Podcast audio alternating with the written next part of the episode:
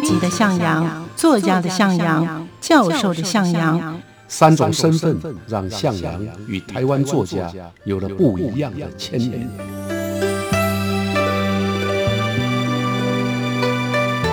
听向阳与徐凡谈他的作家朋友们在写作这条路上，生命与创作如何交织出最灿烂的光芒。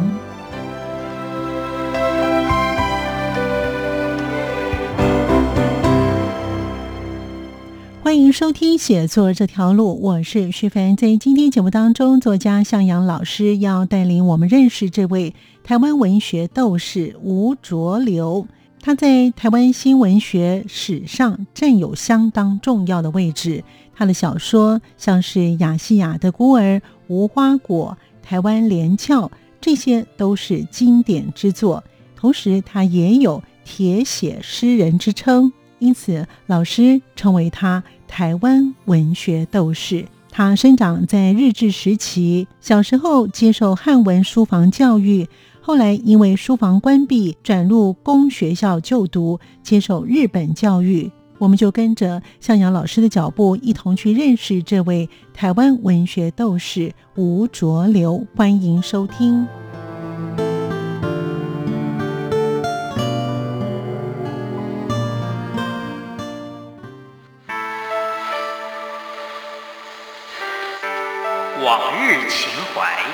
文学留声机。那一九三六年呢，他才开始新文学的创作。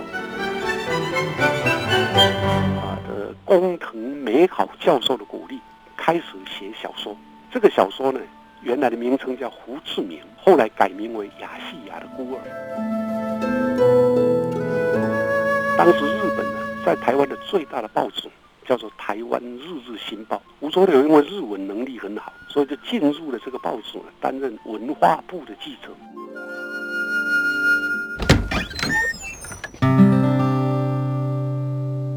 推开文学家的门。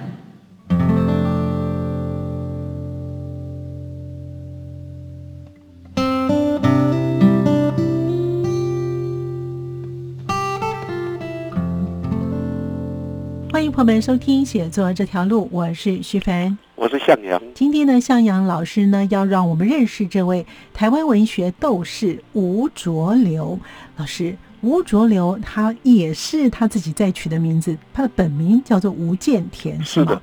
嗯，那他的出身呢？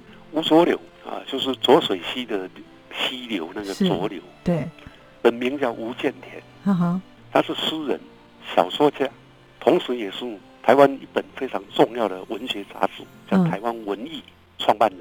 那后来他也有一个吴浊流文学奖基金会，他也是创办人。他是一九零零年出生于新竹新浦，这个是一百二十年前吧，三十年前，一百三十年前，一百三十，对不对？一九零零像二零二零，一百二十一年的，是一百二十一。他在一九七六年就过世了，嗯啊。就台湾新闻学的发展来看，日治时期有奈何，那战后呢，吴浊流大概也跟奈何一样，占有相当的位置。是他的小说啊，有好几本，其中比较有名的叫《亚细亚的孤儿》。嗯，不是罗大佑那个歌的《亚细亚的孤儿》，是另外一本。罗大佑的歌是用他这一本小说的名字。另外有《无花果》。台湾连翘这三本都已经成为台湾文学的经典之作哦。当然，因为他也写诗，所以他写了不少的古典诗。嗯，有人就称他是铁血诗人。嗯，啊，就是有铁血精神的诗人。哦。不过在我来看呢，更妥帖的赞词莫过于叫他台湾文学斗士。文学斗士是。那原因什么？我们等一下。慢慢的就会介绍到。好，我们要来介绍这个吴浊流，他也是成长于在日治时期，所以他受的教育都是日式的教育喽。没错啊，吴浊流出生的时候呢，日本啊已经统治了台湾五年。嗯哼，日本是在一八九五年啊统治台湾，所以他五岁的时候呢，其实接受的啊，日本刚来台湾，那个时候的汉文教育还继续着，所以他小时候最早接受的是日文，哎，是汉文的教育。所谓汉文呢，就是用台湾话教中国的四书五经，比如说空之辈。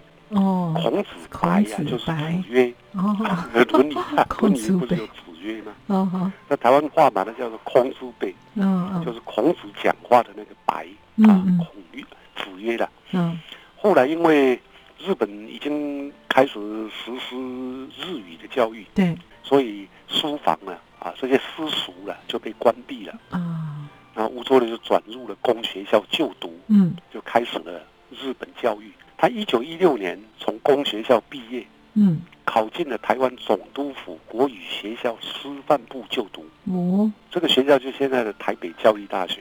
哦，啊那个时候是北教大啊，日本统治台湾之后啊，啊，培养台台湾人的师资啊的一个重要的地方。那一九二零年毕业啊，被派到台湾工学校的灶门分教场任教。嗯嗯，啊。一九二零年之后，刚好也是台湾文化运动展开的阶段，所以民族自觉啊，美国总统威尔逊当时提倡民族自觉，这样的一个思想传到台湾，吴浊流受到这个启发啊，当然年轻嘛，就在新竹啊主办了一个教育论文中发表的文章，叫做《学校与自治》，结果被认为他思想偏激，啊，就把他调到比较偏僻的学校。啊，一九二七年。啊，他加入了古典诗社，立社就是苗栗的一个古典诗社，啊，创作了不少的古典诗文。那一九三六年呢，他才开始新文学的创作，在日本的一个女同事右川呢，啊，秀川啊，就是袖子的袖，对，秀川川啊，川端康成的川，嗯嗯，创作了他的第一篇小说叫《水月》，后来又创作了另外一篇叫《泥沼中的金鲤鱼》。啊，参加台湾新闻学杂志，啊，得奖，并且刊登。那这两篇小说描述的内容呢，就是在描写台湾的子弟、台湾人，他们在日本统治之下，你就算非常上进，啊，但最后还是没有用的，因为你是台湾人。可以说，这两篇啊，他的一刚开始发表的小说，已经开始在写台湾人殖民统治下的那种无奈。嗯嗯，啊。后来呢，他先后又任教了关西的公学校。可是他的他的个性上面呢，因为反驳了日本教员的命令啊，日本教员对台湾教员呢是高一等的，有时候会命令台湾老师、台湾籍的老师啊做一些事情，他反驳了，嗯就被调到原住民的叫做马武都分教场。啊，去教书。嗯，那一九四零年呢，在新浦举办了一个运动会，他又因为不满日本籍的督学啊欺负台湾老师，所以愤而辞职。他本来可以好好当一个老师的，可是每次啊，总因为他的 看不惯啊日本人欺压台湾籍的老师，嗯，啊，所以最后他离开了教职，在日本统治下啊，他宁可他就离开台湾，嗯，啊，到中国去发展。他因为有朋友啊，在汪精卫政府啊，就是国民党当时也分裂成汪精卫跟蒋介石。对，他就到汪精卫的政府控制的这个南京，担任《大陆新报》的记者。嗯啊，这也是吴浊流开始新闻记者的一个开始。那么南京任职的期间，他又亲身感受到台湾人的悲哀，就是被中国的这个部分呢，都认为。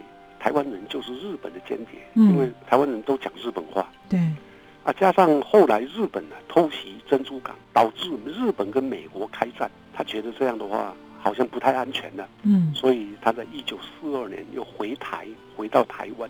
到了一九四四年，当时日本呢在台湾的最大的报纸叫做《台湾日日新报》，吴浊流因为日文能力很好，是的，所以就进入了这个报纸，担任文化部的记者。嗯，就是我们现在讲的，叫做文化版的新闻的记者。是，那他又受到台北地大啊的工藤美好教授的鼓励，开始写小说。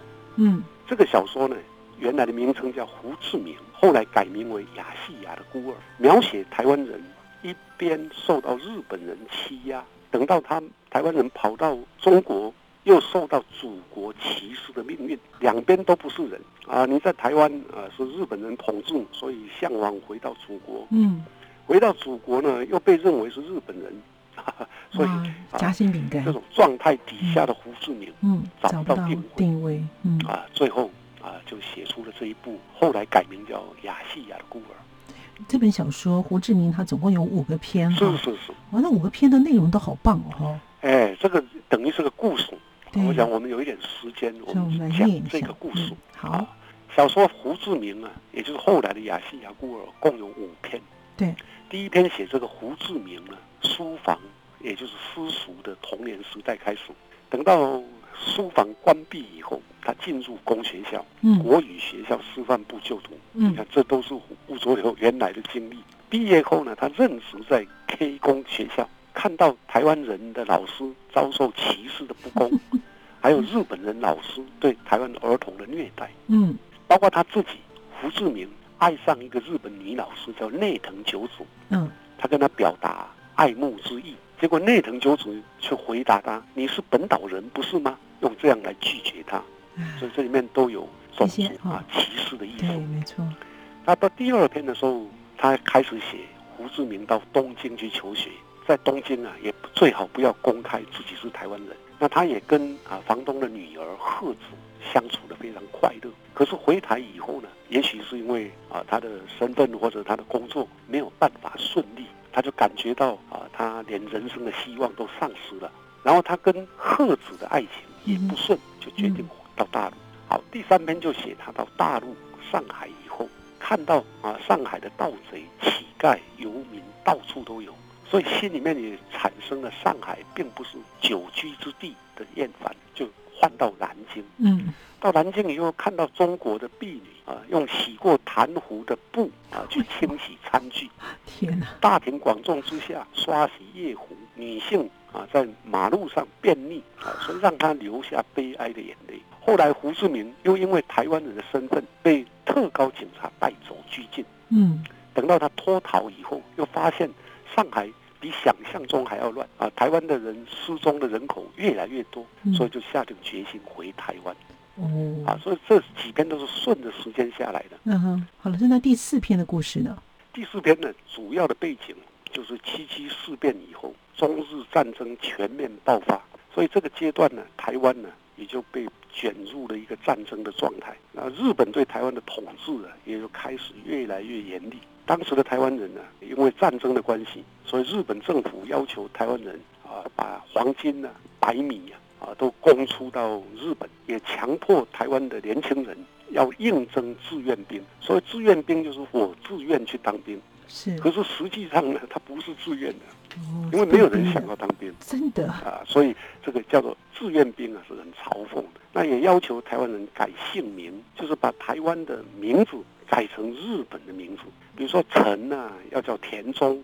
塔纳卡啊哦，，如果你姓陈，多半都改成田中；林呢，也许改成小林 Kobayashi 啊，这哦是，改姓名。另外也禁穿台湾服，所谓台湾服呢，就是当时台湾民间社会穿的那种服装。台湾人的穿的服装，对对，嗯。那废止了台湾人的信仰寺庙，要求啊，所以神社啊，到今天都还存在在台湾的社会里头。那也禁止台湾的戏剧，比如戏剧也说啊，当时唱歌仔戏，哦，这个也不行哦，哎不行啊，唱到一半呢，日本人警察一进来要用日本话来唱，比如说唱歌演戏，像我们现在知道的啊，比如说乌雅辉，日本人啊把乌雅辉改成战争时期的战斗歌，用日文发音，不嗯，准用台语，所以这种种的状态就在这个小说里面，透过胡志明所看到的，把它写出来。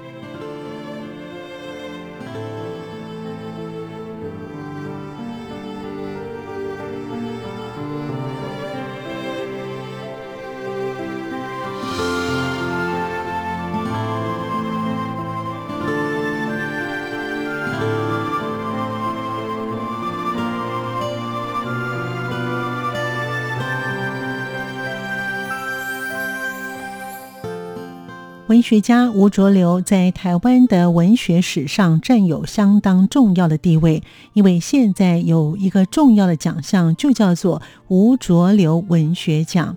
他担任过老师，担任过记者，也写过长篇的小说。他的《无花果》写二二八事件前后时代的大动荡，台湾连翘写白色恐怖时期的台湾官员的奸邪腐化，以及所谓的半山的台间种种的行径，也充分了表达，也充分表达了台湾人的苦闷。以时代做见证，历史留真相。我们继续聆听向老师与我们分享。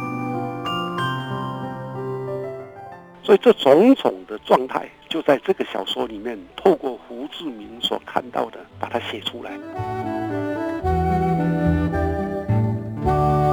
亚细亚的孤儿基本上标志了吴浊流作为战前、战后台湾新闻学联系的桥梁。在日本统治的这个阶段，台湾人所面对的种种的苦难。那这个苦难归根究底，是因为台湾人啊被殖民。胡志明既然看到了台湾同胞被压迫的这种状态，嗯，啊，所以他也很瞧不起那些为日本政府担任皇民化政策的推手的台湾人啊，这个都难免，每个年代都一样啊，就是有些人总是为虎作伥嘛。是的，啊。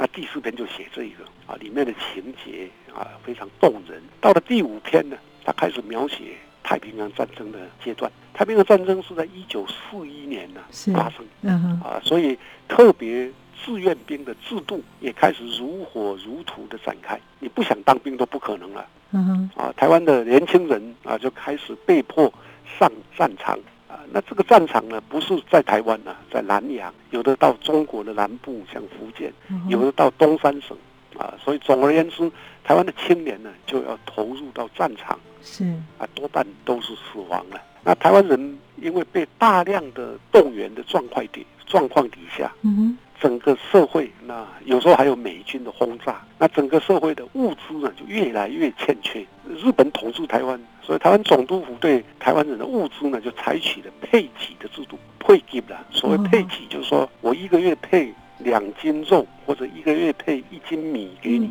啊，那其他都不行了。那这种状况底下的民生更加的潦倒，战争的那种氛围更加的严酷。嗯哼。可是尽管如此。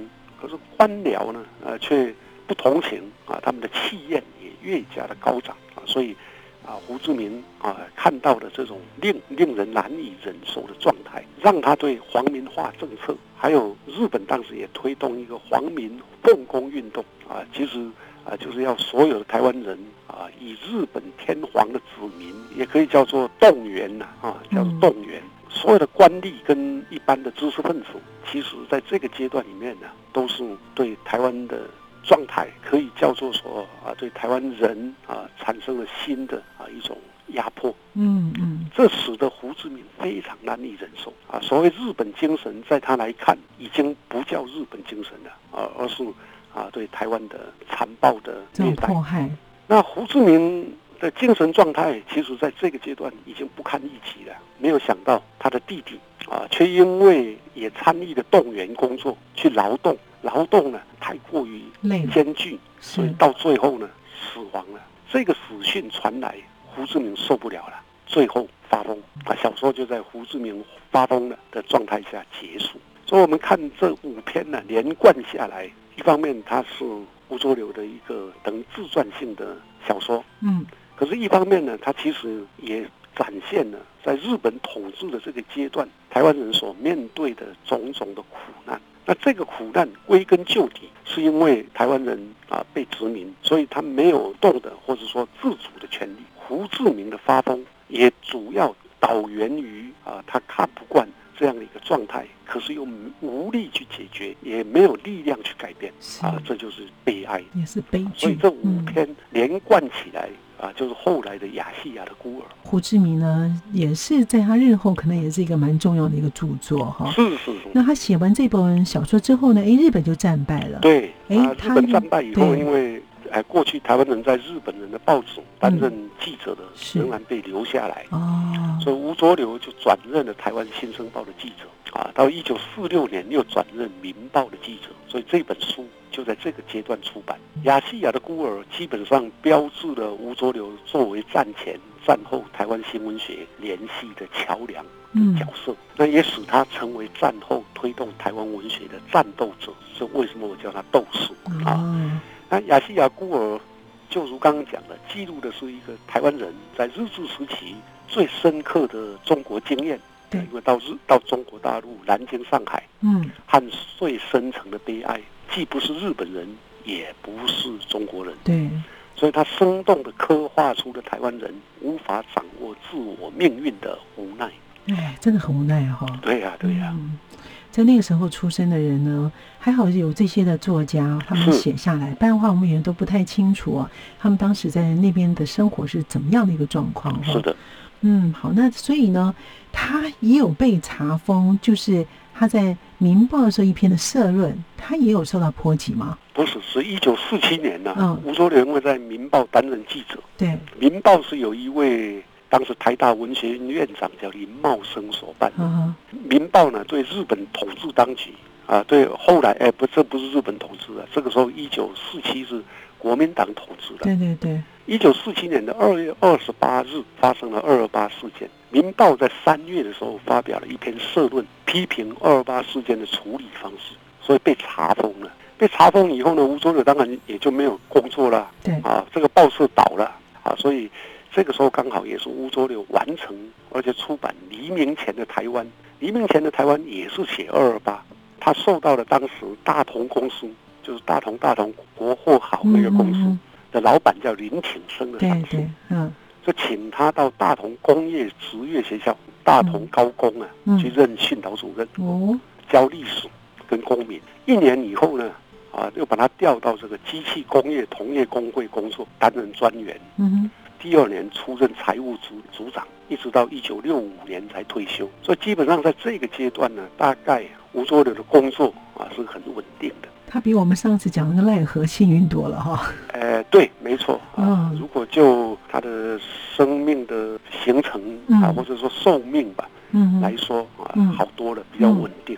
早年也得过肺病，六十岁以后就有科学的现象啊，就是会咳出血来。一九六零年代啊，台湾的作家，就本土的作家，基本上要发表作品都很不容易。嗯所以他就为这些台湾乡土作家创办了台湾文艺杂志。这个杂志呢，从一九六四年开始，一直发展到一九九零年呢，培养了许多乡土文学的作家。嗯嗯到了一九六九年啊，因为他一九六五年就退休，所以一九六九年呢，他用退休金设立的吴浊流文学奖。啊，也成为台湾文坛著名的一个奖项啊，所以在这个平稳的阶段当中啊，他其实做了不少的事。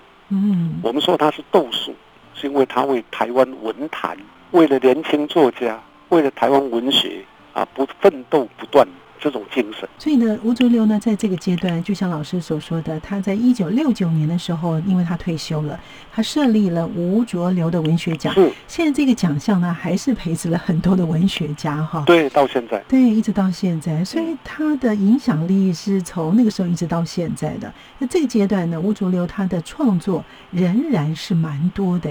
那这个后半部他怎么样来创作？他又有哪些的代表作呢？老师？是是，就在吴浊流啊的这个阶段里面呢，他从一九六六年那时候他已经六十七岁了哦，他开始写一部非常重要的小说，叫《无花果》。在一九六八年在台湾文艺连载，到了一九七二年呢，他七十三岁了，嗯哼，他又开始创作一个小说，一部小说叫《台湾连翘》。嗯。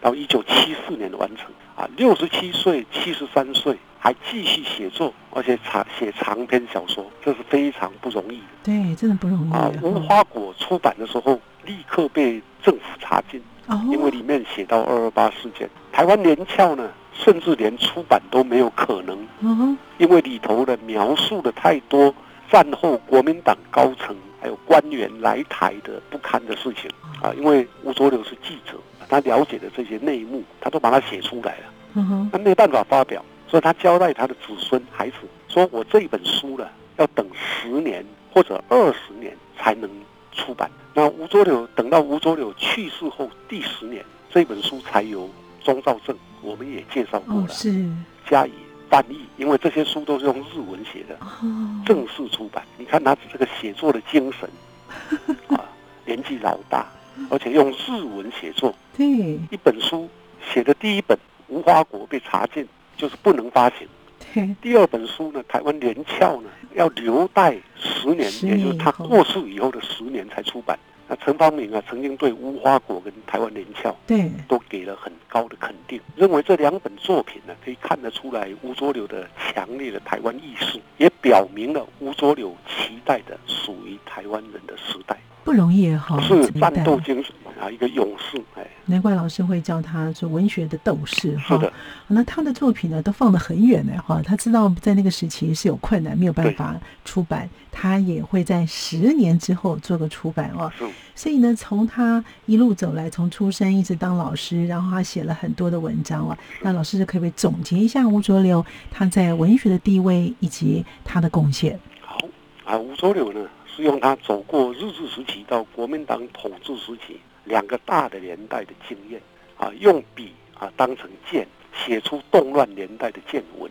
亚细亚的孤儿写日治时期台湾人的集体经验，黎明前的台湾跟无花果写二二八事件，以及前后的时代动荡。台湾连翘则是写白色恐怖时期台湾官员的奸邪腐化，以及所谓半山半山啊嗯嗯，啊，这个是一半台湾人啊，他们到中国大陆，然后再从中国大陆回台湾，被称为半山。啊这个哦，的种种行径，所以他的作品充分表达了台湾人的怨憎跟苦闷。这个作品都是为时代做见证，为历史留真相。我们看吴浊流的作品，可以发现他的创作具有相当坚韧的战斗性，这使他成为台湾文学史上最有力的见证者嗯，同时也是台湾四百多年来有良知的知识分子的代表性人物。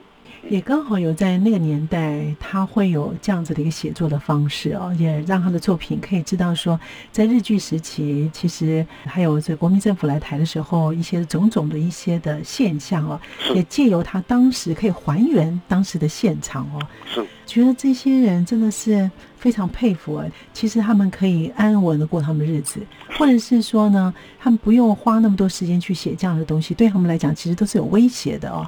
对他的家人也是有威胁的是，他们依然都写下来了哈、没错。今天非常谢谢呢，向老师让我们认识了这位呢台湾文学斗士的吴浊流啊，然后也让我们真正知道说他的贡献到底有哪些啊，为什么这么重要啊？非常谢谢向老师，也谢谢听众朋友的收听，我们下次见了，拜拜。拜拜，谢谢大家。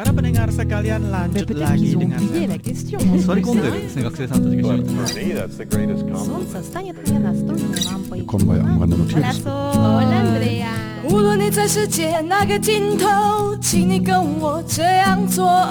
Turn on your radio，阳光 RTI，Worldwide，